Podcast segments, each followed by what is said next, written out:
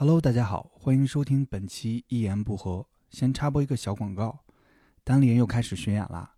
十一月二十一号，悟饭麻呢个人专场苏州站，微信搜索“单立人喜剧”小程序即可购票。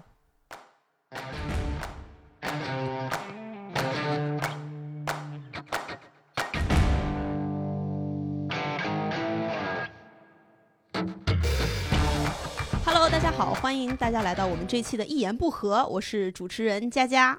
这期呢，跟大家聊一聊租房子这个话题。那今天我们请到了四位嘉宾，让他们先做一下自我介绍吧。Hello，大家好，我是豆豆，最近感冒了，所以声音非常的性感，但是我做了核酸检测。好，大家好，我是企鹅，然后我痛风初愈，你出初愈初愈，就大刚刚好，对，然后现在身体非常的健康，也做了核酸检测，也不知道为什么这个格式，啊，对，嗯，大家可以注意一下，就是企鹅尿酸非常高。我前两天问了一下，他的尿酸比他的高考成绩还要高啊！大纲里没写这个。这个就现挂了。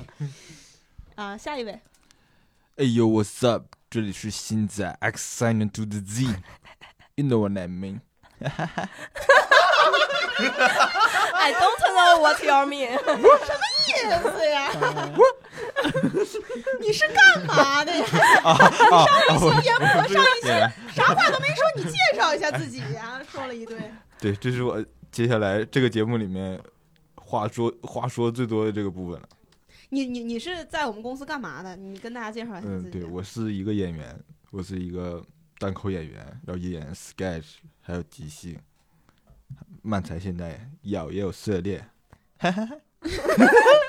老这样，新仔是我那个，有 毛病，新仔是我新喜剧的搭档哈。今天是两位搭档，然后一个外人哎啊，哎尿酸特别高的外人啊。今天来到这儿，我们四位呢都是北漂，所以我们。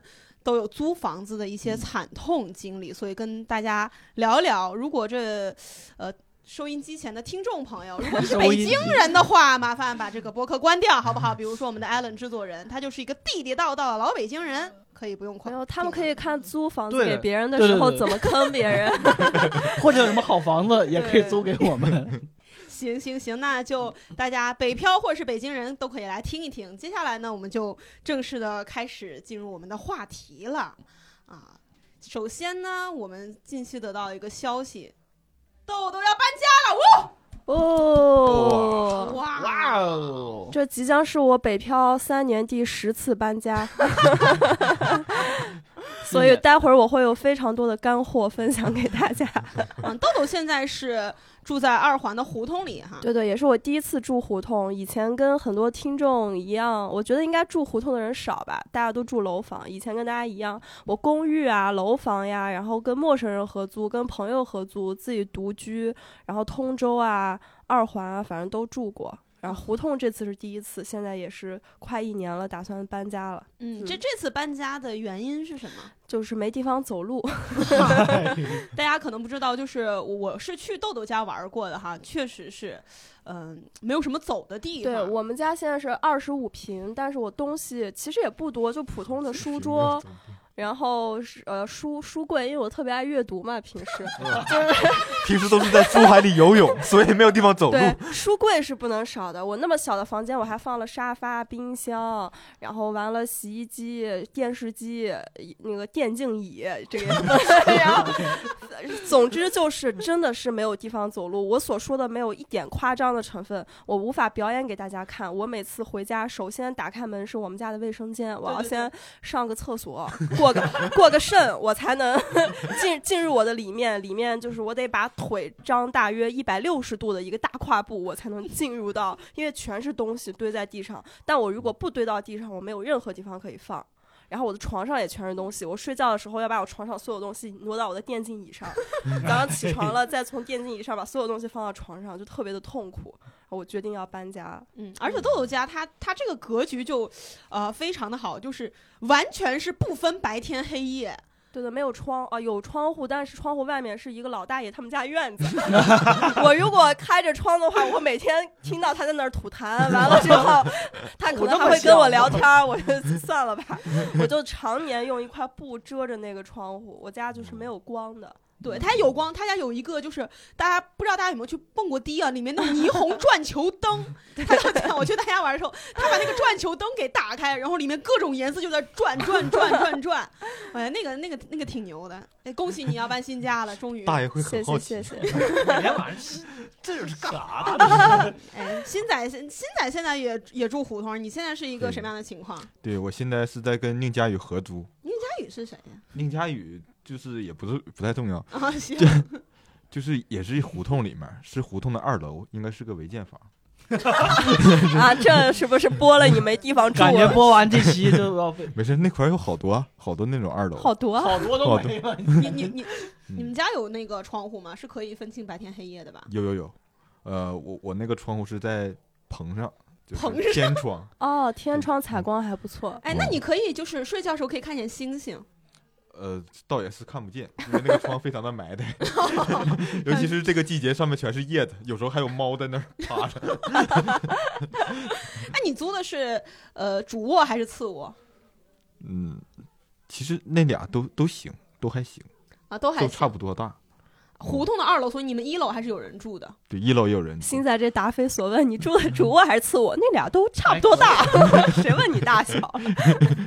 挺难聊的啊，现在啊啊，胡同，你们两位是住胡同的，然后肯定对胡同的生活比较的了解。我我之前听说住胡同就有一点不好，就是它光线特别不好。那豆豆他就是完全没有光线了，然后现在觉得二楼还行。那大爷大妈这些问题呢？大爷大妈就是一般就是在院子口聊天，就也还行。但最主要问题我感觉就是潮。太潮湿了，对，就潮湿发霉，哦我出差回去墙上都发霉了，天哪！会看见蜗牛，家里吗？对，还然后有有各种，蟑螂对。对，你那才是蜗牛的家呀！就是你就看见那个那个窗那个边上就趴着一排蜗牛，一排蜗牛，但说实话，我们是便宜胡同才这样，也有比如一一万多一个月一万多胡同采光很好，什么都很好。没见过那种胡同，见都没见过没呀！见过。你家的中介他们不发呀，加的都是便宜中介。那可能就是才正八经的院子吧。啊我那个就是呃，对，那都不叫院子，人家那是四合院，就正儿八经四合哦院，四合院，我那是大杂院。啊。企鹅现在住的是什么地方？那个地方那个名字特别的震撼，说出来 北沙沟。啊，对，叫北沙沟啊。对我住现在住北沙沟一号楼，然后只有一号楼，就只有那一号楼。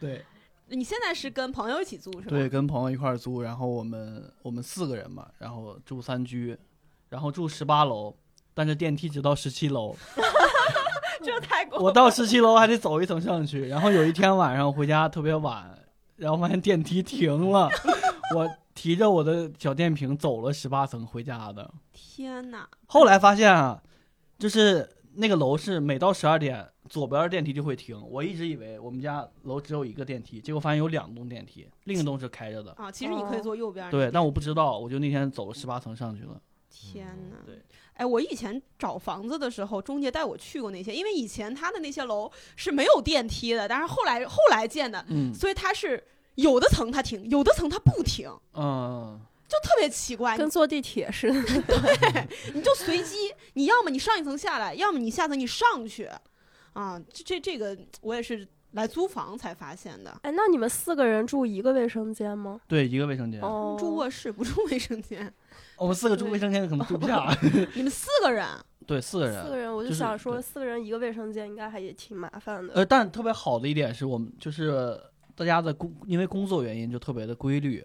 嗯因为呃，我那个我是和一个师兄，然后然后师兄和他女朋友一起住，然后还有一个还有一个听起来没有特别好。啊，对，他们主要是他们是那个我师兄女朋友是早上要带早读，就就是老师带早读，所以很早就走了。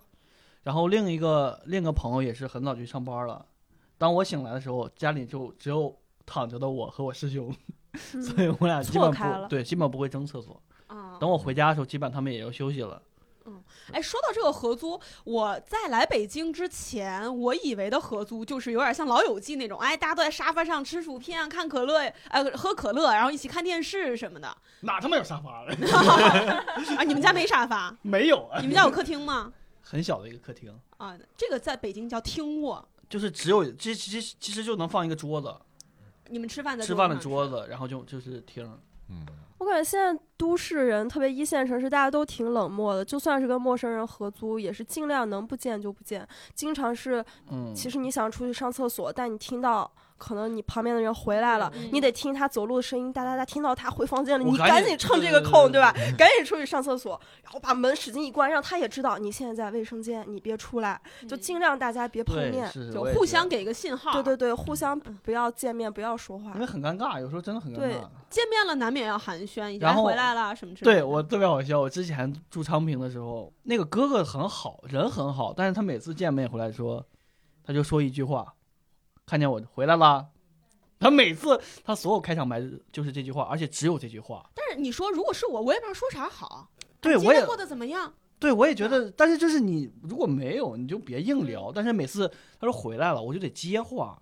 你说嗯，完了吗？但是他就很期待的又看着你，想让你多说一些话，就很痛苦。哎我以前刚来北京的时候。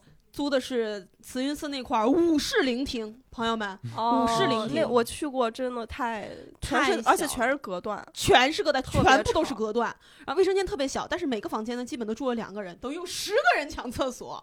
我住旁边的大哥，大家可能不知道隔断，各位北京人给大家解释一下，隔断就是一层薄薄的木板，把这个两间房间给分开来。但是我那个木板它没有就是给你盖透，你就是可以通过那个缝可以看见旁边那个大哥。我也不是有意要偷窥人家，但 是但是他晚上睡觉那个呼噜声就仿佛在我耳边，他这样，哎，我听过，我听过，去他家住了一晚，我说我体验一下。对，这这个这个经历就是，我还仍然在那儿住了半年多，因为那个房子也要一千九百块呢，这最小的一间而且他室友特别可怜，住在阳台，阳台铺了个地铺，自然后己 他把那个阳台上面，就是就是我们是那种，虽然自己过得很不好，但是。有一种那种就哎，我们要把自己的生活渲染的很美好那种。他在那个阳台的那个墙面上贴了那种什么布啊什么，然后挂那种星星灯。他在躺那说好温馨呀、然后豆豆来了，豆豆来说呀，你们家真好。我说好吗？不是住在阳台，那相当于是不是就是没进屋啊？对跟在野外住有啥区别？特别冷，啊，而且我室友的头是对着马桶的，但是人家冲水他全能听到，跟他冲他脸上似的。哎后来实在受不了，就就搬家了。搬家也不是说因为他实在忍受不了，呃，因为他说这样子对运势不太好，他老那个听马水声，马马马桶的那个水的声，对运势不太好。对听力也不太好啊。新仔哥哥现在也是跟宁老师住两居室，之前在沈阳呢。对，之前在沈阳也是租租房子，沈阳的房子可相比这儿可太好了。我那个是五十多平，一室一厅，南北通透，一千二，什么？一千二。应该是在沈阳的郊区那边吧？不不不是沈阳，就是离剧场很近，五十平都可以走。路了。嗯，我我就是我听到哦什么什么一室一厅、南北通透，我只在那个卖房的广告上听过。都是假照片那些我看都是假图片。我租房的时候从来没考虑过而。且我那儿还有个小阳台呢，哦就是出去之后可以在上面 barbecue。小阳台我室友可以住住我对，还可以租出去。哎，那接下来我们可以呃聊一聊，呃，豆豆他之前是在通州住的嘛？你觉得通州对在通州住一百三十多平的大房子和二环这个二十五平的小房子有什么样呃不一样的地方？好的坏的都可以聊聊。呃，不一样的地方就是通州远嘛，然后你基基本住通州就不太想出门儿，但我们会比那些呃上班的呃白领我觉得要幸福多了，因为人家每天早上八点要挤早高峰的地铁，我就是可以不用这样做，但我会想，如果我上班的话，从通州如果上班早上我也坐过早上八点地铁，特别挤，你想那个六号线，嗯你要基本上没座位的话，你要一直站站站站到市区里。然后，其实，在通州住的那段时间，我挺开心的，因为那个是跟朋友合租，不是和陌生人合租。但是，唯一不好的就是太远了，包括离单立人这边实在是太远。然后，我也是想，而且我觉得我住在那样的环境里，然后也不出门，每天就待着，就是特别的安于现状。我就我就经常特别平静的状态下，我就想跳脱出来，给自己一点新的刺激。而且我没住过胡同，就就不算北京人儿，哎，你住了胡同，你北京户口了是吧？就住一下。对，但是我我我租房这么久，最就是遇到过一些那个，我就觉得大家只要问清楚是明水明电还是商水商电。我嗯租过那种嗯公寓，我当时没有这个概念，我觉得水电都是一样的呀。然后我住了才知道，我那我当时那个是三千块钱一个月，一个小公寓，隔音也特别差。对了，公寓的隔音都很差，大家一定要去听，白天去听。然后交水电费的时候，我记得是一个月交了三四百块钱还是四五百块钱而且我这么不爱卫生，我也没怎么洗衣服，然后就是特别贵，就那我房租等于三千五了呀，三千六七了呀。对，尤其是那种空调，如果稍微老旧一点，它贼耗电。对，就是因为它是嗯商用水电，这个一定要问清楚，正常民水民电应该是一个月几十块钱就搞定了。五多500毛钱嘛，然后商店是对对三倍。哦，商水商电很贵，对对对对，胡同现在应该是民水民电。嗯，胡同胡同都是民水民电，楼一般的楼房也是。哎，那企鹅现在也是呃出来自己住了，之前前两年还住宿舍，对吧？对，然后现在就是搬了，已经搬了两次家了。我当时上大学住宿舍的时候，我就特别期待自己进入社会，然后、嗯、自己找房子住。那当时，呃，宿舍和呃大家一起住和现在有什么样不一样的地方吗？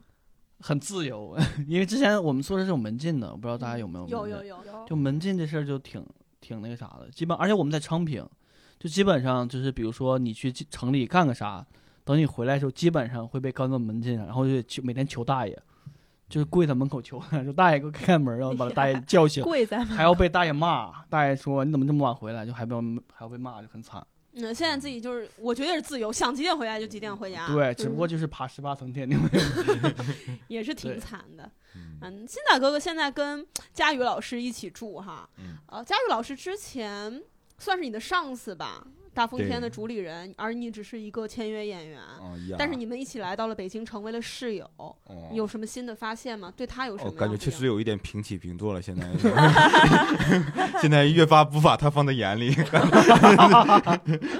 就算回到沈阳，也不会把他放在眼里，是吗？经常当面骂他。没有没有，哦，我觉得两个男生一起住的话，会有一些不方便的地方吗？就完全不会，就是两个男生不会，你这么觉得？有可能，就男生之间就是要拉他，大家就一起拉他。你们俩是算是就是卫生习惯什么都差不多的人吗？对，都都是特别喜欢保持卫生的那种人。哦给互哎，你们会给互相搓背吗？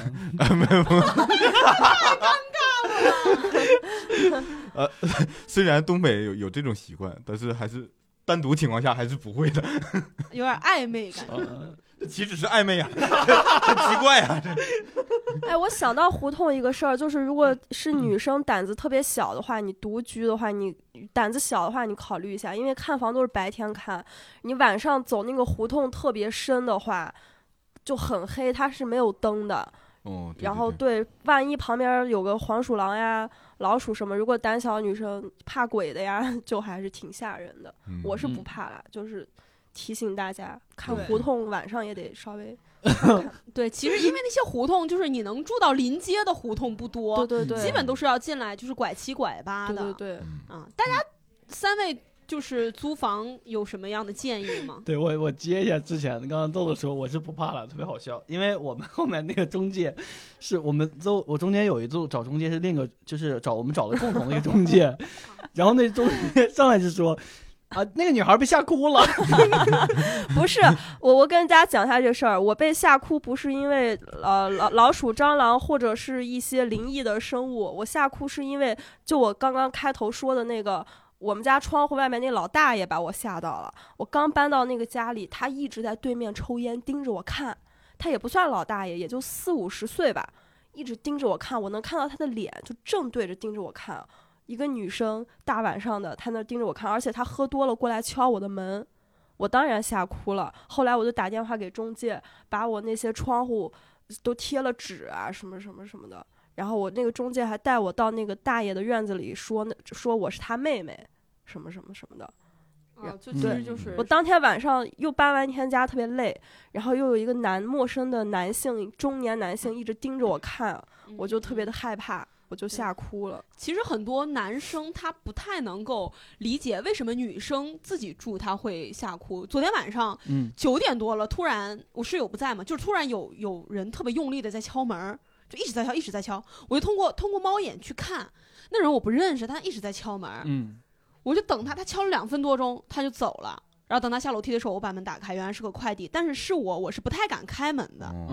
如果他是比如说，过来修暖气啊什么的，在叮叮当当，好多工具包，俩男人，我一我一个人，我敢不敢开门？我我也不敢开门。我算是胆子比较大，我也不敢开门。但是男生好像不太会害怕这种情况，也害怕，也被吓哭就是他。他敲门声音特别大，我就很哦害怕，我总觉得他是寻仇的。我那天吓死了，那个人本来隔着我的窗户盯着我看，我就，但我当时没有任何遮挡窗户的东西，我还没有买帘子，也没有什么报纸可以护窗户，我就只能躲在我那个一进门卫生间的角落。我给中介打电话让他过来帮我贴一下那个纸啊什么的。我说对面那人一直盯着我看，我晚上没有晚，我不敢这样睡觉的，他能看到我的呀。然后后来就有人敲门了，我以为是中介，我看都没看，我把门打开了，结果是那个老大爷，吓我一跳，而且他直接就进来了，而且他浑身都是酒气，而且他把我的门还关上了。哦跟我聊了几句，然后我就假装不害怕，随便跟他瞎聊，然后中介就来了。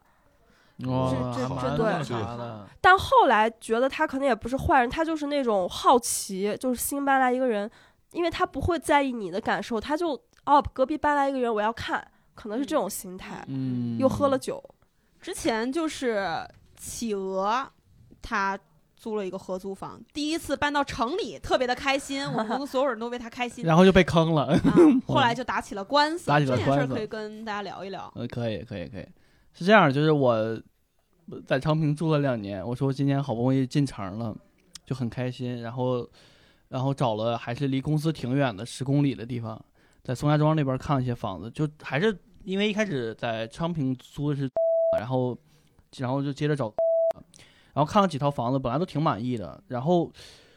然后又我们我当时挑挑了大概有五六套房子，然后还有一套最后一套没看。我前面几套其实看挺满意的，然后最后一套的那个管家告诉问我打电话说，你这套要不要看一下？然后我那当时那个价格其实本来已经超出我预期了，那个房子大概三千块，然后加上服务费可能三千三，我觉得有有点贵了，已经付不起。然后那个管家执意说你来看一看吧，然后我就去了，结果小区不错，小区很新，是个一一年建的小区，然后电梯什么都很方便，然后是个复式，非常的大，我觉得哎这很好。然后当时有点心动，然后那个大哥就跟我说，呃，你之前是找好房子，之前是看了几个是吧？我说对，我其实都准备下单了。然后大哥就跟我说，哎，我给你看看，看完之后就说，你这几个房子，你现在看中几个房子，全是隔断。我当时下午震惊了，我说什么？就是那管家为啥没告诉我？他说他怎么会告诉你呢？这个就是有问题的呀。然后我还去问了之前那个管家，说是不是隔断，然后那管家也最后承认说确实是隔断。我心想，我说这大哥人真好，真不错。然后说大哥，我就在你这租了，当天就在那租了。租完之后呢，发现我那房子他妈也是隔断，他怎么会告诉你呢？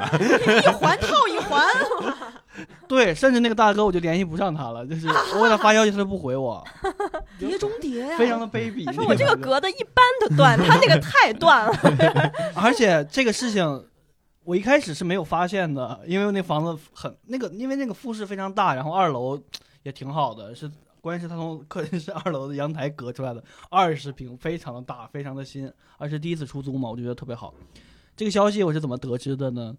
是我五月份刚搬完家。六月份的一次拼场上，我正在主持，我正在跟观众说啊，朋友们，我们活跃起气氛，我们开心点儿。这时候我就抬头看，看到我的手表上面，我的室友给我发消息说，咱们房子要被拆了。我就，我当时我就开心不起来，我还哄大家，我说大家开心点，嗨起来。我说我能，企鹅在台上泪流满面，太难了，也不是老家房拆迁，对，我喜剧演员不该拥有 Apple Watch。我看了一眼，我当时眼泪都要下来了。然后那天还有演出，我还坚持演完，演完就联系他，我说怎么了？怎么回事？房子？然后我就跟这边沟通，我就说，你说是不是帮我处理一下呢？然后他说，他给我的回应是很抱歉，但是这边房子如果您拆了的话，真拆了的话，我就给您免费换租。我说等一下，这已经是隔断，为什么不给我换？他就是坚持说，如果你房子被拆了，我可以给你换。但如果没拆，你就先住着。但他拆的时候，他不会考虑到你的行李呀，或者你的床单被罩啊，他不会，他直接拆呀。他才不管呢，他就等说你这个房子，我们公司规定是这样的，如果呢你你没拆，我们是没法给你换租的，你只能自己付违约金去换租。他当时给你介绍的时候，他没有说这是隔断，对吧？对他完全没说，我说大哥你这绝对不是隔断，大哥拍着胸脯说这绝对不是隔断。哦，那骗人了。对然后后来呢，就运用了自己动用自己法律的武器，嗯就就准备起诉他嘛。起诉其实跟各位分享一下，这个起诉他其实挺简单的，我们只需要写一份儿网上扒一份儿起诉申请书，然后寄到当地的法院。然后现在网上其实都可以受理这个事情，就是网上什么移动微法院，你只要你只需要提交你起诉书，然后提交你的证据就非常就可以了。但那但法院就是唯一的问题就是有点慢。我起诉书写完，然后到呃他立案的时候，我其实问题已经解决了。啊，你是之前自己就已经解决过了。对，就是中间，然后我们一度一度，然后又我的师兄帮我了嘛，就是因为我贼忙，没时间去找那居委会。而且企鹅的大学毕竟是中国政法大学，对没错哦，对，然后最后就是又找居委会又找啥，然后后来那个管家就说这样吧，我给您退吧，就是我可以免责换租，然后赔偿你他赔偿你什么东西一？个月房租。就是正常情况下跟大家说啊，就是如果你租到隔断的话，你是可以要求要求别人赔偿你，就是免责换租加上一个月房租的，嗯，是完全可以做这样的事情的。对。对，而且他去看房子的时候，隔断和非隔断你可以敲一敲那个，隔断它敲起来是木头的声音，但是石墙它敲出来你能感是是觉到的。是是是，但是当时大哥说的太斩钉截铁了，一致对，而且他之前关键是他帮我打假了，哦，他说相信他，对，他就说你这是有问题，小兄弟什么什么，跟我讲半天，我一下被他感动了，我就完全相信他了，结果他把我给骗了。防人之心不可无，我觉得租房还是有点鱼龙混杂的，一定要坚定自己的立场，该敲什么还是得敲，不对能相信别人说的。然后还有一个就是后来那个管家就说，呃，我可以帮你退，但是你就是不要再曝光这件事情了，以及就是不要在什么消协起诉以及什么黑猫平台啊、黑猫投诉这些，不要再这个起诉我了。所以告诉大家，这两个方方式都是非常有效的。就是如果一旦出现问题，你可以在那什么黑猫投诉上投诉他，或者找消协都是可以的，都是可以处理这个问题的。他们会立马给你赔钱。如果咱们有听众朋友现在也有相关的这种呃生活上的困难的话啊，可以在微博私信企鹅啊，对，可以帮你帮你解决这个问题对，毕竟他是 啊。呃，中国政法大学对法大的。但也没学法律。那 还是还是有用，就大家都可以相信法律，相信我们的法律的武器，还有相信黑猫这个投诉平台。对，其实就是慢一点儿，因为我当时是起诉到立案，大概是用了两个月的时间，然后准备给我开庭了。那法官给我打电话说，这边材料都齐了，准备开庭了。我说问题已经解决了，说那你就撤诉吧。我说行，嗯，就就撤。撤诉对。嗯啊，现在我们就是可以聊一聊搬家，搬家也真的太苦了。我每一次 想要回老家，都是因为搬家这个事儿。嗯，搬家确确实挺辛苦的。嗯，大家搬家的时候有没有什么遇到比较呃复杂的经历？我是没有，我就直接从沈阳搬过来，直接顺丰都都给邮过来了，啊，你哦不也不打扫就直接住？不打扫，你不是俩人都挺爱干净的吗？挺挺干净的。自己干净，房子不管是吗？那床上就有点树叶，那怎么不耽误睡啊？就直接睡呗。野人哎呀，啊，就直接搬进去就住了。哦，嗯当时新仔搬进来的时候，他还没枕头呢。我们公司的科科说：“哎，我家有五个枕头，你住哪？我给你送过去。对我来这第一天，我是把我所有的袜子，当然是干净的袜子啊，装在了一个塑料袋里面，然后上面盖了一层裤子，然后 大概睡了两宿吧，觉得睡得也挺香的，感觉这裤子以后也不穿了，就当枕头吧。这也太埋汰了。你们家漏水吗？哦，对，就是刚搬那时候那个那个天窗是漏水的，然后后来房东过来给修了。你那天窗下面不是正对着床吗？对，我在床上放了一个杯子，就睡觉的时候要注意一下，就尽量放一个杯子就能接住。对对对，杯子下面要垫个塑料袋儿，这是很严谨的啊。这个就是睡觉的时候尽量不要碰到这个杯子，早上起来就能喝一杯水。呃，要煮一下，要煮一下。哎呀，因为他爱干净嘛。啊，确实是，确实是。嗯企鹅当时从昌平搬到对，搬搬到那个，我当时搬到南二环了啊，了，搬到南二环，嗯东西多吗？挺多的。完了之后我一个人六楼没有电梯，跑了有十趟。等我坐上货拉拉的时候，我已经腿软了，我瘫倒在那儿。因为当时就是很穷，然后没有多少钱，我就只付了那个，只付了那个运输的钱，嗯我没有请师傅跟我搭把手，然后我就自己在那搬，嗯就很就觉得还是要有钱好啊。对，嗯豆豆搬家，我是跨省搬家的话，就是邮寄嘛。然后，但嗯是这个如果你是跨省搬家的话，你的大件儿的东西就没法儿，什么洗衣机、冰箱这种，嗯你就得留给房东了，或者自己转卖了。所嗯以，但很所以很多人说租房不要买大件，但是如果你决定这几年都一直在一个城市，我觉得有些大件其实是可以买的，因为确实提高生活幸福感嘛。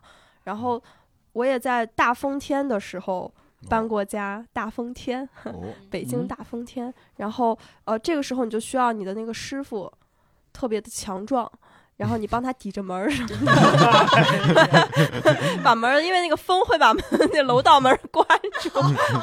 我哎，这就说点呃实用实实用的，就就最早搬家，我会觉得，我当然也觉得很麻烦了。你要收拾你所有的东西，女孩子本来东西就多，特别是一些化妆品，你又怕眼影碎了，那个东西没了。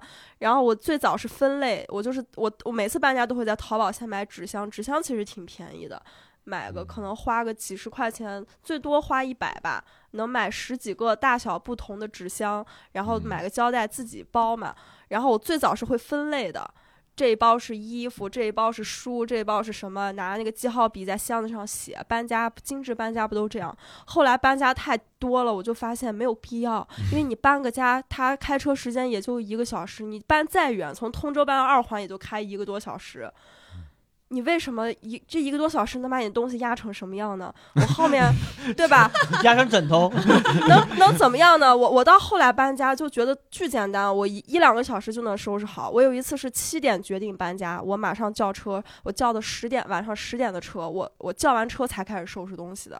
连夜搬家，就是你看见啥就往箱子里抓，你看见啥根本不分类，你就往里扔。而然后那些易碎的东西，碗啊，你拿被子一裹，往那个箱子里一扔一封就行了。而且老那个那个那个师傅来了之后，他边搬，因为他要把东西搬到车上的那个时间，你还可以用来封箱，所以你就 是看见啥就往里扔。后面我现在基本就不分类，只要是你要的东西，你就随便往里塞，就特别好收。冰箱啊啥往纸箱里塞，大件儿你你看你这就杠杠了啊，大件儿当然就单独单独抬车上了，懂吗？懂了懂了懂了，长方体的这样一个几十厘米的大件儿是不没用纸箱，没见过呀，我也没买过呀。所以现在搬家对我来说，就找房子是最最难的一趴。我倒不已经不怕就是收拾东西的那个困难了。而且其实现在好多平台，那个师傅帮你搬东西的那个钱不多，其实。我我嗯便我搬过最便宜的一次也就一两百块钱，他就帮你搬所有的东西，嗯，对，其实不是特别贵，没有大家想象中那么贵。因为我们北漂没有太多大家具，都是那种小的小沙发呀什么的。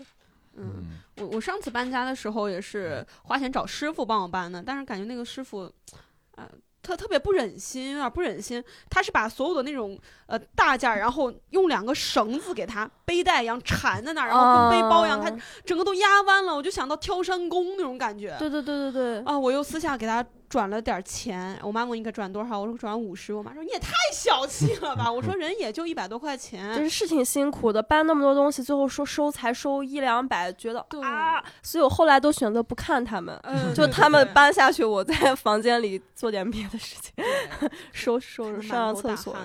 对嗯，看到了真的不忍心。嗯，对，但我们自己也穷。对，而且确实自己没力气嘛。对对对嗯，我我每次搬到一个新家，刚睡的第一天晚上都会有一点儿兴奋，因为咱们家都是越搬越好嘛。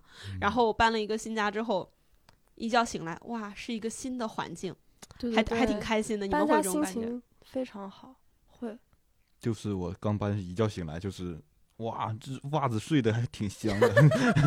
我就有过为了那种就不是房子不合适，我就是单纯住腻了而搬家的，有过这样子，就是想，就是你说的那种，嗯，有一种重新做人的感觉。对。嗯，我我之前那个房子也是住了挺久了，快两年了吧。然后我之前那个室友要去上海了，我觉得那不如趁此机会我换一个新的环境。然后你换新的房环境的收拾东西的过程中，你会发现自己其实这些东西是需要更新一波的。比如说你扔什么东西，你留什么东西。我之前家里有一些。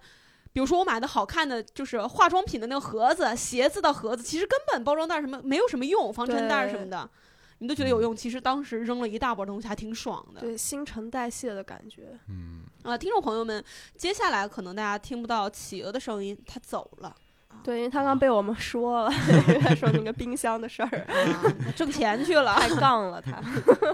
啊，那接下来听不到企鹅的声音，其实也无所谓，我们就接着聊吧，好吗？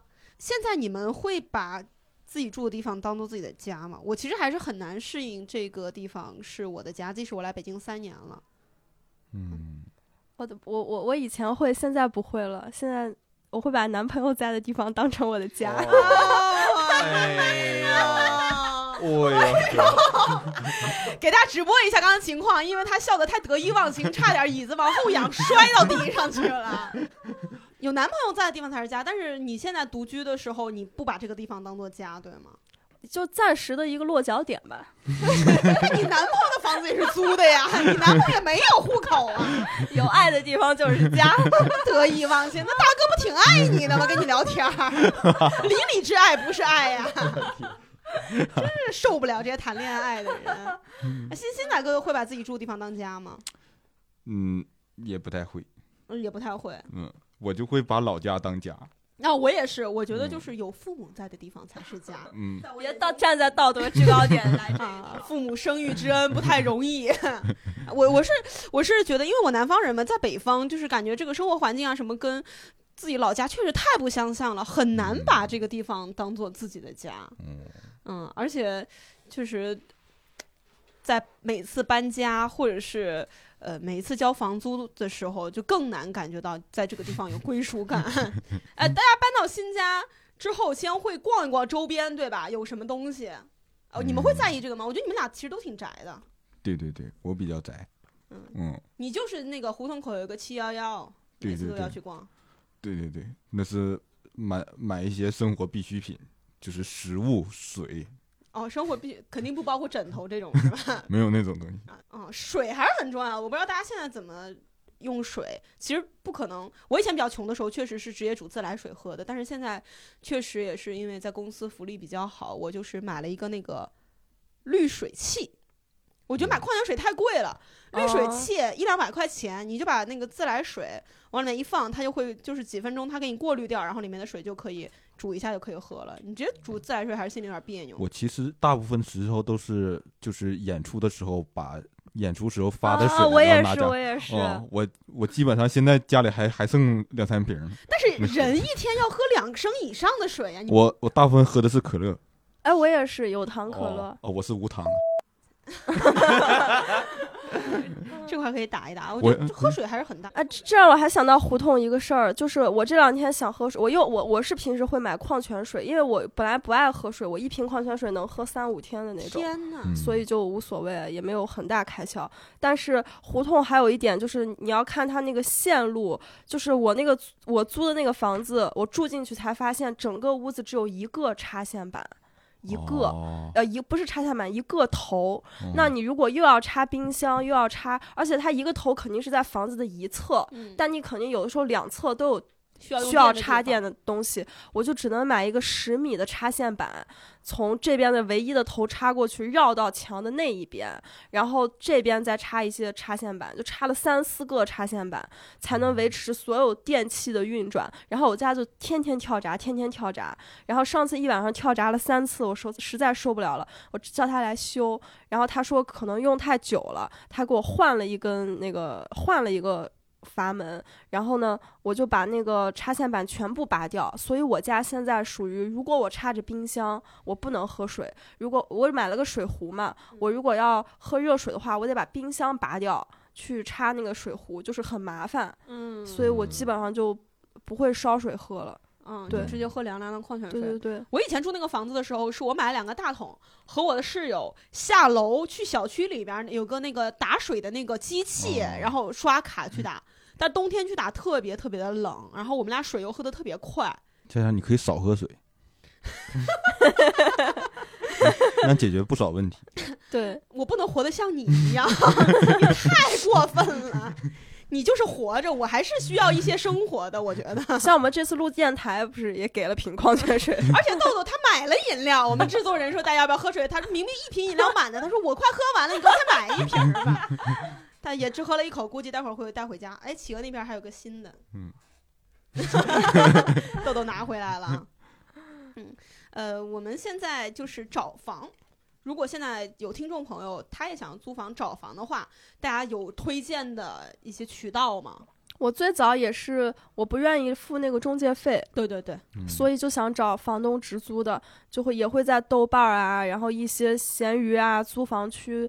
现在闲鱼租房区很多都是呃那个中介了嘛，以前嗯最早也有房东，但是这种渠道你会发现你能找到的房源非常之少。很有限。嗯很有限，而且有可能还能遇到二房东，就他自己租了房，然后租给你这种。嗯最后觉得还是找靠谱的大公司的中介，其实他房源真的很多，会很好。其实就付一个月的那个房租钱，而且特别省事儿。你每天在家就收他给你发来的符合你要求的房源嘛。然后我我我现在基本上还是会找中介来租房。嗯对嗯，现在呢哦，我来北京是找的中介，就是我们就是给帮帮着单立人好多同事都找过房子的中介。然后我在沈阳租房子的时候，就是在五八同城上面，就是找那种，它有一个选项是可以搜个个人房源，然后在那儿哦找的，那都是真实的房源吗？是是真实的房源，因为因为就就是很少，哦，当时搜就这么两三个。对，嗯但像北京这种城市就会有很多虚假得自己嗯筛选，比较嗯过程会比较复杂。嗯，我之前也是有对那个房东直租特别有执念，我就不想嗯付这个中介费，但是太累了，而且那些房东他其实是很挑租客的。对对对，嗯嗯，他们的要求比较多，但是中介的话，其实你付一个月的房租，你能确实能省很多事儿。他房源又多，然后他你你可以坐着他的小牛到处去看房，你一天能看好几好好几套房子。对，效率会高嗯很多。有时候就咬咬牙，但实在没钱的朋友，可能就是自己得辛苦一点。嗯嗯嗯，你北京又这么大，你一天看不了几套房。对。嗯如果现在大家要租房的话，有什么建议吗？就是对选址或者是这个房子，你们的第一重要的地方是什么？第一个重要的点？我是通勤时间短，你呢？我是要便宜，嗯，我我我我对房子的最大的执念就是要干净。大家可能在北京租过房，多租几次就知道，北京的租房市场对于我来说，一万块钱以下的房子你很难，不说装修了，你很难找到干净的。嗯，对嗯我有的时候去看房，就看那房子跟那杀人现场似的，那那墙上那都是黑的什么手印儿，我说这什么玩意儿？有人真住在这儿吗？真有人住，人家正正经白领就住那儿。就当时每次去看房子的时候，觉得大家活得太辛苦了。你们新家布置的时候，第一步是布置什么？你你就别聊了，这个 买枕头，有时候豆豆房房子布置特别美式，啊，我会规划那个格局，因为我比较宅，所以我一定要还规待着待着舒服。对，二十五平我也得规划沙发放哪儿，这么小的空间就跟推箱子似的，我得怎么把这些都占满，把我东西都放下。我那么小的屋子，一开始甚至还设置了一个小厨房区域，我买了个早架子，餐机，对，上面是早餐机，下后来发现没地方插电，然后就现在一直摆在那儿，都结灰了。我我会买一些软装的东西，然后我每次搬家我会换新的床单，然后新的我墙上会贴一些有的没的的东西。然后，呃，对，这个墙上我买了那种无痕钉挂着的那种小柜子、小抽屉，可以放一些小钥匙啊什么的，就装饰嘛，反正就是。但是书架是必不可少的，对。嗯嗯 书架人豆豆还是自己钉的呢。对对对，我搬家所有东西都是自己装，但这次这个沙发是我找师傅来装的，因为我那个孔对不上，我我就问那个客服，我淘宝上买的嘛，他就说没有问题啊，你是不是对错了？后来我找实在真的我拧不进去，我找师傅来，师傅说这个没打孔啊，这儿 就是三条腿打孔了，有一条没有孔，那个腿拧不进去，嗯，嗯，其他东西都是都自己自己装的。对，我觉得我们我和豆豆对就是搬进一个新家是有期待的，感觉新家没啥期待，能住就行，是吗？对没有期待，嗯，也不想着就是说房间怎么布置是什么风格什么之类的。房间就风格，房间的风格，就它该是啥风格？一个盒子，荒野、原始，特别的原始。对对对，我崇尚 original，住啥样就是啥。他戴了个 orange 的帽子，说我崇尚 original。你你就是呃，住进去什么样，你退租的时候还是什么样，就不会有一点变化。对对对，我这是为了这个房子负责。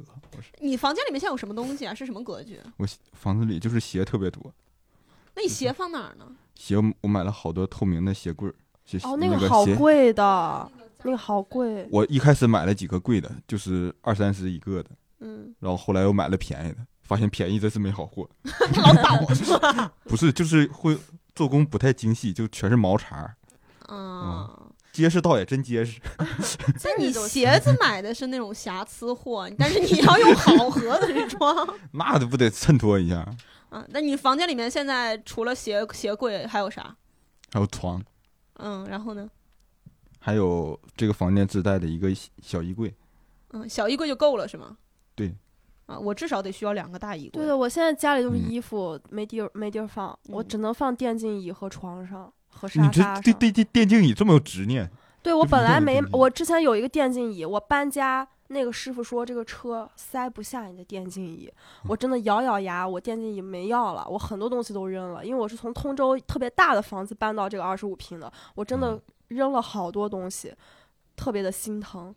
但是我住了一段时间，又买了一个电竞椅，我就重新规划了布局。我说这硬塞应该也能塞下，我又下单了一个电竞椅。后来他可能每次哦到床上，他都要跳过那个电竞椅。对对对，是这样的，是这样。对，因为他家确实，谁的椅子上没有放过什么衣服呀？就大家椅子都放过衣服，你衣服没放过椅子上吗？我没有椅子，我没有电竞椅。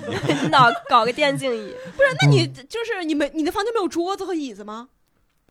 房客厅有，房间里面没有。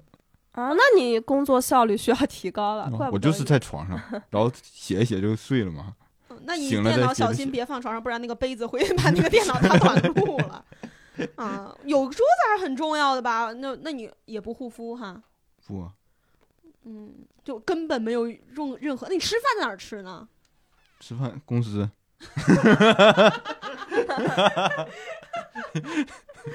天呐天呐，大家不要活得像新仔一样啊！我的房间我比较喜欢装饰成一个风格，就是我一定要就是简约，一定要简单。简约大方。我把东西就是能扔的都扔了，然后都给它藏起来，就桌面上不要放很多东西。我每个家都像红灯区，对以前的家也是，朋友一来，你这是干嘛的？他那个隔厕所和房间的那个帘子都是红的，棋盘格红的棋盘格。你每次进房间都哎，这撩一下帘子，对我其实为了隔臭的，因为因为 胡同那个反味儿确实反味儿。而且胡同的厕所你摁一下，它那个吸的声音特别恐怖，对对对对对，是那种声音。嗯、可我们现在可以聊一下我们第一次租房子的经验。我要来到北京之前，然后我的朋友跟我说，说这块儿的房价什么的，就是租房的租金价格，我觉得有点太贵了。然后我有一些朋友，当时是影视工作者，他们给我推荐一个地方，说这块儿房子又好又便宜，叫燕郊。哦，我不知道大家不知道。我当时觉得说，哎，那我住远点，我又不用通勤，我我反正当时想是我来北京拍戏嘛，我不需要通勤，嗯我就住燕郊得了。我又从国贸那块儿坐了好长时间大巴到了燕郊，到了燕郊之后，房子很好，二室一厅的房子，朋友们，北欧装修，简约，然后里面人家是有自己设计的，人家装修特别好，一千二，哇哦，二室一厅，但是它有个特别大的落地窗，你窗外一看，哇，泥土，但是特别好，就是特别好。嗯，但但是当时也没忍心，觉得还是离市区太远了。给我妈打个电话，我妈说：“哎，你你既然要去北京了，你不就是想体现体验一下这种首都生活的繁华什么的吗？你这样子的话，你就是等于是住在一个小县城呀。对，然后我就呃找了这个五室聆厅的隔断，住在一个繁华的地区，但是每天都不想回家。嗯，武士聆听当时在看这个房子之前，他给我看了很多同等价位的，一千八呀、一千七呀，是根本没法住的，就是真的是没有办法住。可能现在可以住吧，但我是真的一点儿办法都没有办法可以住。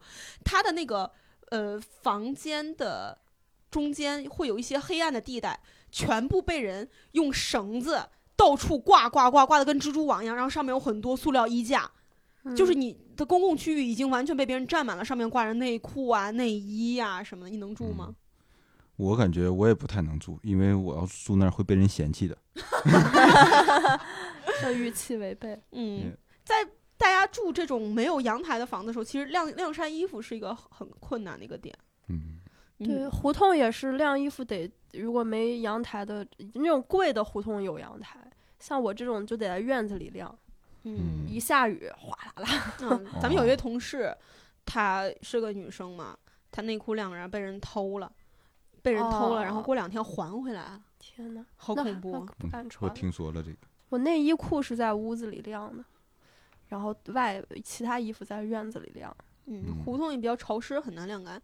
嗯，那二位第一次搬家是什么样的过程经历？可以跟大家分享一下吗？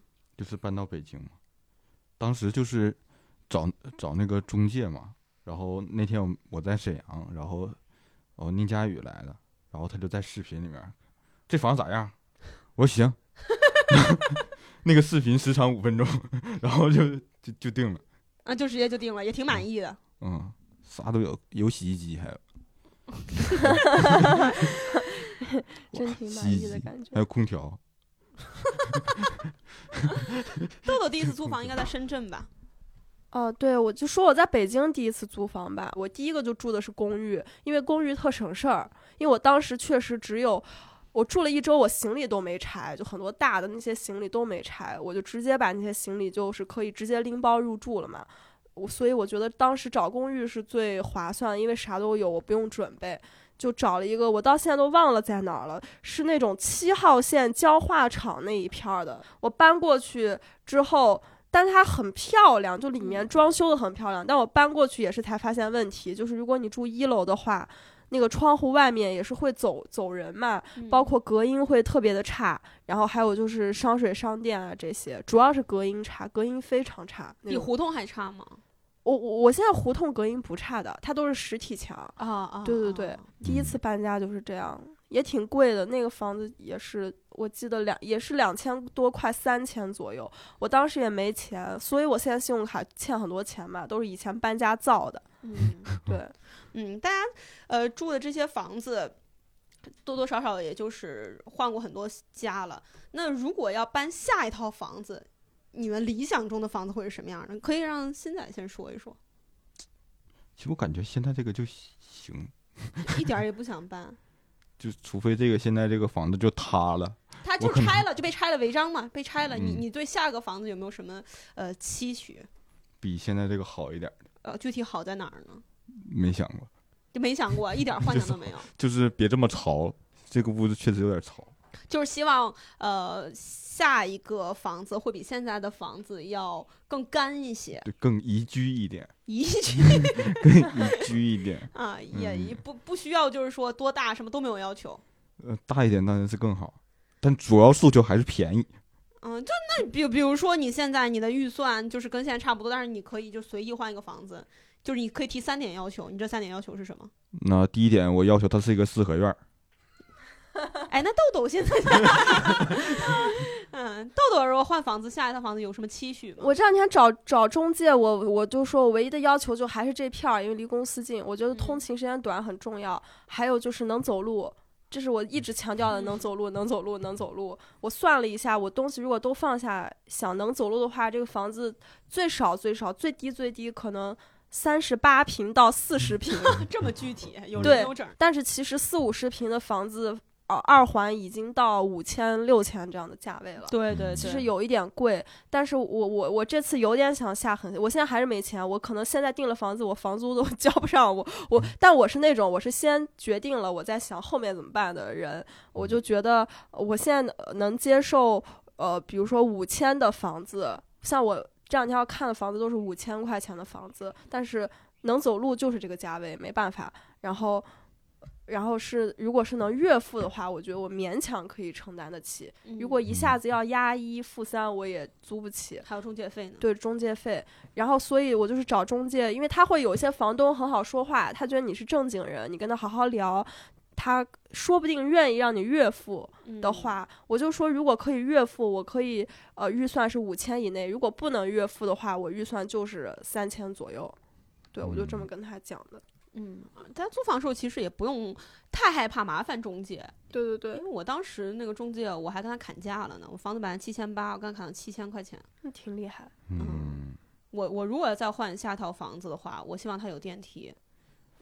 之前住过有电梯没电梯的感觉，四楼是一个，呃，稍微有一点点儿需要电梯的一个楼层，呃，然后希望再大一点儿，就客厅再大一点儿。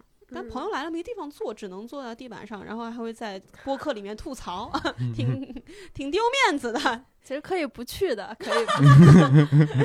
再也不邀请了。呃，不知道新仔有没有这样的经历？我和豆豆是有跟陌生的室友合租过的经历的。哦啊，当时这段经历，我说了一个那个大哥，他呼噜声音特别响，但其实他人挺好的，他偶尔呃做点炒点面什么的，他也会给我们吃。呃，但是会有那种夫妻，就中年夫妻，他住在那儿，然后他小孩儿带在那儿，就会比较烦，住在里面的主哦卧。然后嗯合租的时候，冰箱打开，你不知道谁是谁的什么东西，那有些嗯肉就烂在那儿了，嗯都，淌水了。是的。嗯，卫生间也是小小一个，永远有人在卫生间。我我我还好，我是主卧，有个自己的厕所，我就是不出门，我就当一个开间在住的，我不嗯跟我都没跟他们说过话，好像我隔壁是个大爷，然后呢，我大爷的隔壁是一个单身女人带了一个小孩儿，然后有一段时间他妈还来了，他应该是离异带了一个小孩儿，啊他妈对，嗯。在一个次卧里，然后我基本上就，然后厨房我也不用，虽然我其实是厨艺非常的高超的这样的一块儿，但是我就是我就是不踏入厨房的，因为我就觉得你只要不沾，你说你从来不用厨房，我从一开始就不交煤气费，然后冰箱我也不用，就是你们所有东西我都不用，那你们厨房脏什么什么事儿我就都不用管，我我也不用你们卫生间，我就自己在我就当开间住的，就嗯完全没有任何的交集。我就尽嗯量避免。有的时候厨房我有点想用，我就是就不用它，但就是得安静。你晚上不能放音乐什么的嘛，就还挺烦。对我，我即使我现在搬到这个二居室了，我也不能随心所欲的放一那个毕竟是。合租嘛。嗯，还有就是你也感觉楼上楼下什么隔壁也会哦听见。是我们这一栋楼的邻居都特别的事儿，所以我们这个楼的楼道特别的干净。啊，我以前住通州，就是警察来过好几次，因为我当时室友不是搞音乐的嘛，我们嗯就都是白天睡觉，晚上醒着，我们晚上就。这有点不道德，但是我们自己觉得声音挺小的，因为它没有插电，它就是自己弹嘛，弹吉嗯他其实是听不见的，是因为那个楼本身隔音，就它它墙的隔音是好的，但是它上下的那个天花板的那个特别薄，嗯就是就说会听见什么什么的。嗯，我我当时有一段特别奇妙的居住经历，就是当时我和豆豆的那个之前的公司四十二倒闭了。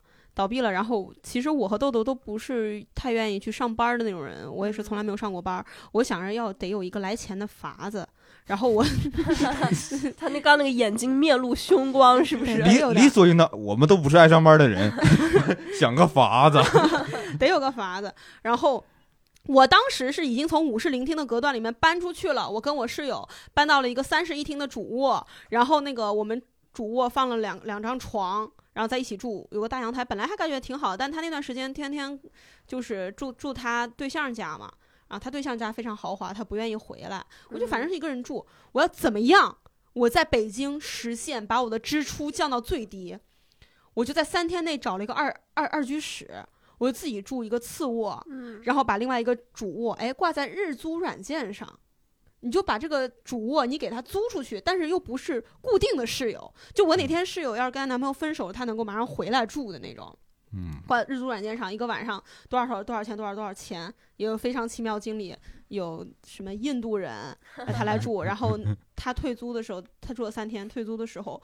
他那个我买的是那个纯白色的床单嘛，因为房间你肯定你要挂到这个日租软件上，你肯定是得吸引人，对不对？你得吸引人。我就当时，我当时是从没有怎么打扮开始就已经挂上去的，是价格比较低，一百多块钱。然后我挣一笔钱，然后我打扮一点，挣一笔钱打扮一点刚住进去的时候，天呐，那个房间上面有一点又黄又黑的东西，就是那个床单上，我不知道这个是咖喱还是他皮肤褪色，我不明白这到底什么东西，我就把那个床单被罩扔了。然后来了个西班牙人，我还跟豆豆学了西班牙语，我说什么 “lo 哈”什么的之类的。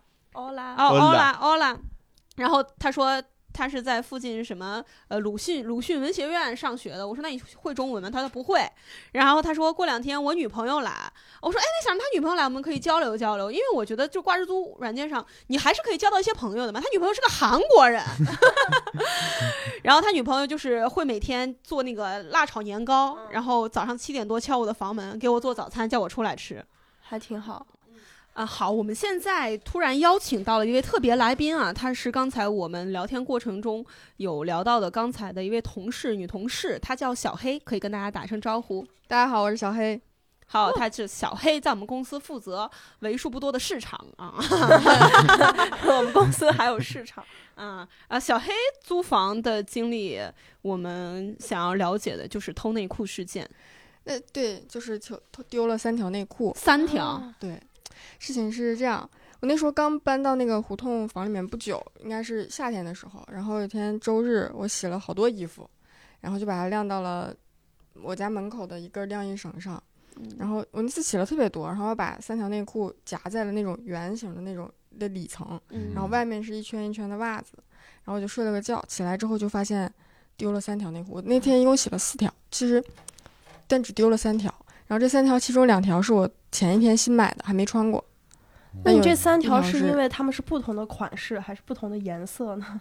有什么区别吗？哎有一条是蕾丝的，哦就是但是但是我没穿过，那条白色蕾丝的，还有一条是运动款的。嗯哦，他看他偷了三条不一样的款式，留下那条是我最喜欢的那一条，他观察你很久了，没有，应该没有，我刚搬过去不久。后来第二天早上的时候，他还回来了一条，就扔在我家门口上了。操，没穿过，还回来了，好吓人。然后第三天又扔回来了一条，太变态了。他每天给你扔一条回来，，对，但是第三条就没有，第三条一直一直，我以为这事情就过去了，然后过了大概得有一个多月吧。有天晚上回家的时候，发现那条白丝白色蕾丝那条挂在我家门把手上。这也太吓人了，这不是一个挑衅吗？对，然后那天晚上我就去报警了，但也没什么用。有，哎，嗯我我丢完之后我就买了那个摄像头，安上之后，但那个摄像头就是它还是有死角，然后也不是那么的灵敏，所以它最后一条还回来的时候也没有录到具体的人挂在那儿。挂门把手上太吓人了。如果看见他是谁出现，还是很吓人的，出现在那个画面中。嗯，然后就去报警之后，警察说确实发生过这样的事情，他也接到过类似的报案，但也没有什么办法。对，这这怎么找啊？嗯，对嗯，就是这样一个事情，大大家呃女生独居还是要小心一点。这事儿，它它又吓人又恶心。对，我觉得主要是 难受。嗯嗯，膈应。但但我我我我事后也反思过，是不是我不应该把衣服晾在门口？但我确实没有地方可以晾，这为什么要反思呀？大家都住两对，门口，胡同都晾外，因为我那个胡同是就一开门就是胡同，就是嗯公共场所，哦就在那胡同很窄。但我观察周围邻居也都是晾在外面，但我现在还是会晾在外面，就是只不过内衣、内裤、袜子我全都会放晾在屋里面，但就没有丢过东西了。嗯，哦，我还丢过我的，嗯、电动车擦车布，基本无害的毛巾丢过好几条。这这这种东西丢了，应该是我觉得这个没有内内裤那么恐怖，嗯，但，小事情小东西，他可能也是顺手想要哎有你这个嗯来擦一擦什么的。还还有什么租房的经历吗？想聊的都可以聊。哦，我上一个房子啊，我上一个房子是一个特别老的楼房，然后楼下住了五楼住一个老头，这老头就很严肃，然后又很咋说呢，就是一个古怪的老头。然后他耳朵背听不到，就每次去他家敲门的时候，他永远不开门。但是呢，他总觉得我们楼上吵到他，然后经常会来踢我家门，就特别吓人。就早上六七点钟的时候，踹门，那个楼特别老，然后那门都是木头的，就踹出了一个洞，就觉得我跟我室友吵到他了，但是他又耳背，我就不知道这事情是怎么发生的。有有一次特别奇怪，半夜三凌晨三点多，我跟我朋友在床上聊天，而且是就是用气的那种声音聊天，就很小很小声说话。然后他拿那个拐棍怼我们楼上，我都不知道他咋听到的。就我室友同在另一个房间，他都听不到，但是楼下能听到。他是不是触感特别灵敏？他能感受到震动，他就震动了。我我朋友不是搬到上海去那个朋友吗？他现在合租，他旁边也是个老头儿，他对这个房子没有什么怨言，就是这个呃老大爷吧，他上厕所他不关门儿啊，他不关门儿。然后我室友他是个男生嘛，他每次哎去上厕所的时候，那个门半掩着，也不开灯，一推推进去，那个老头蹲在那个马桶上，他也没办法，哎叔你在呢啊在呢，哎哎每次一推进去他洗澡啊也也不关门儿，就是不关门儿。然后呢，这两天门把手坏了，他说真是如他所愿，掉进了他的陷阱里面，就是他弄坏的这个门把手，他就是有这样的癖好，我不懂，我感觉还是挺危险的。呃他是个男生也，也稍微比女生好一点儿，但也挺膈应人的。真的，还是大家有能力，还是跟朋友合租或者自己住，但自己住也挺危险的。自女生自己住一定要找那个安全设施好的，嗯，最好还是住楼房吧，我觉得。对，两个女生一起住也挺危险的。我们家现在那个门把手上那个安全锁啊、链儿啊，什么都挂上。嗯，嗯，就是有一些怕嘛，就就就是害怕。好，那今天我们关于租房子的这一期一言不合就到这里结束了啊、那我在这里，我个人希望大家能够租到自己满意的房子，然后也能够安全的度过自己的北漂生活，一定要安全，一定要安全。呃，然后也是可以有一些畅想啊，在自己生活越过越好的同时，也能搬进越来越好的房子啊。那新仔对大家有什么祝福呢？嗯，就是希望大家都称心如意，好好的，就是对，好好的。好好的，豆豆呢？哼，我跟他不一样，我来点实用的，就是呃，总结一下商水商电，问一下水电，然后一定要看一下有有几个插座，然后还有就是那个呃，看房的时候看一下漏不漏水，水能不能用。我那个淋浴头有的时候它是坏的。掉的你不知道，你们因为你不试，然后还有就是所有的开关都要试一下，然后看那个网线有没有地方插，特别是胡同房。当时我那个房间差点插不了网，吓死我了。然后还有什么？我暂时想不到了。然后就中介一定要最，如果是你朋友用过的中介，还是让朋友给你推推吧，我觉得会按那个嗯，是好一些。对，稍微有点儿要么就是大正经公司的中介。嗯，对嗯，嗯，好。